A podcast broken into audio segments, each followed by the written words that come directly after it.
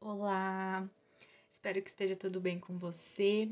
Eu quero agradecer muito por você ter aberto esse áudio, porque isso é muito importante, tanto para mim quanto para você mesmo que está nessa caminhada e querendo aprender um pouco mais sobre você mesmo para lidar com todos esses sintomas ansiosos que estão te afligindo aí. Mas, gente, eu, eu resolvi, né, começar com áudio já esse capítulo e tal, porque os próximos episódios facilita muito o áudio, né? Ao invés de ser um conteúdo textual ou de imagem, o áudio auxilia muito mais. Então, já para te treinar aí como que abre o áudio e tudo mais, resolvi já fazer esse capítulo para ser já um treino, tá bom? Se você não gostar do conteúdo em áudio, não tem problema, tá bom? Volta lá para a parte textual, me acompanha lá no Instagram, onde tem bastante texto, reflexões, tem, tem como você interagir também nessas reflexões, pode perguntar, eu respondo, pode me procurar no direct, a gente consegue também é, fazer uma interação bem legal por lá. Agora, pelo áudio, né, são é um modo mais diferente assim, né? Tá em modelo de podcast. Inclusive, se você quiser reouvir esses áudios é, depois, né? Ou é, quiser já passar para o próximo, eu recomendo você clicar no link do e-book. Porque eu não sei se você já consome esse conteúdo, mas o podcast ali no Anchor ou também em outras plataformas, ele tem uma organização um pouco diferente. Se você clicar lá no próximo, ele vai é, te mostrar o último áudio que eu publiquei. E o último áudio que eu publiquei não está na sequência. Então, clica no link do e-book que fica bem mais fácil para você se localizar lá e achar os áudios que precisa dentro da temática que você tem interesse.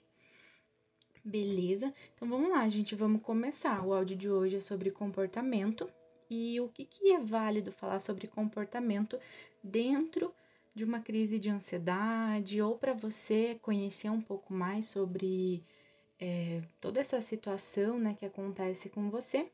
Eu acho muito importante você saber identificar quais comportamentos são gatilhos para o início da tua ansiedade ou para a intensificação dessa crise de ansiedade.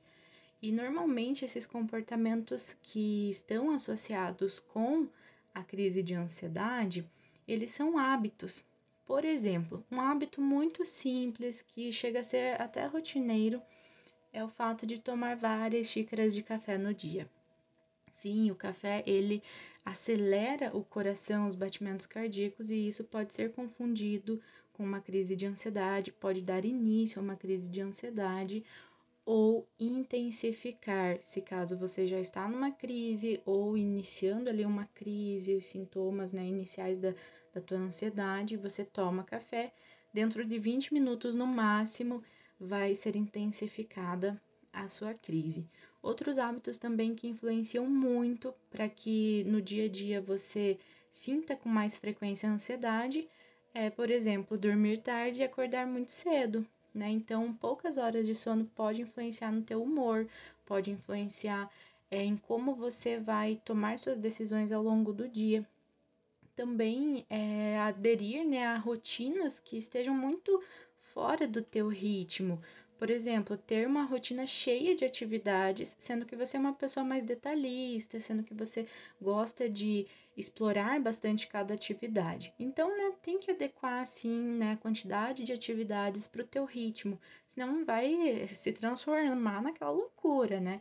Você vai ficar um agito só, né, e comportamentos, como eu falei, né, influenciam sim nos sintomas ali da ansiedade.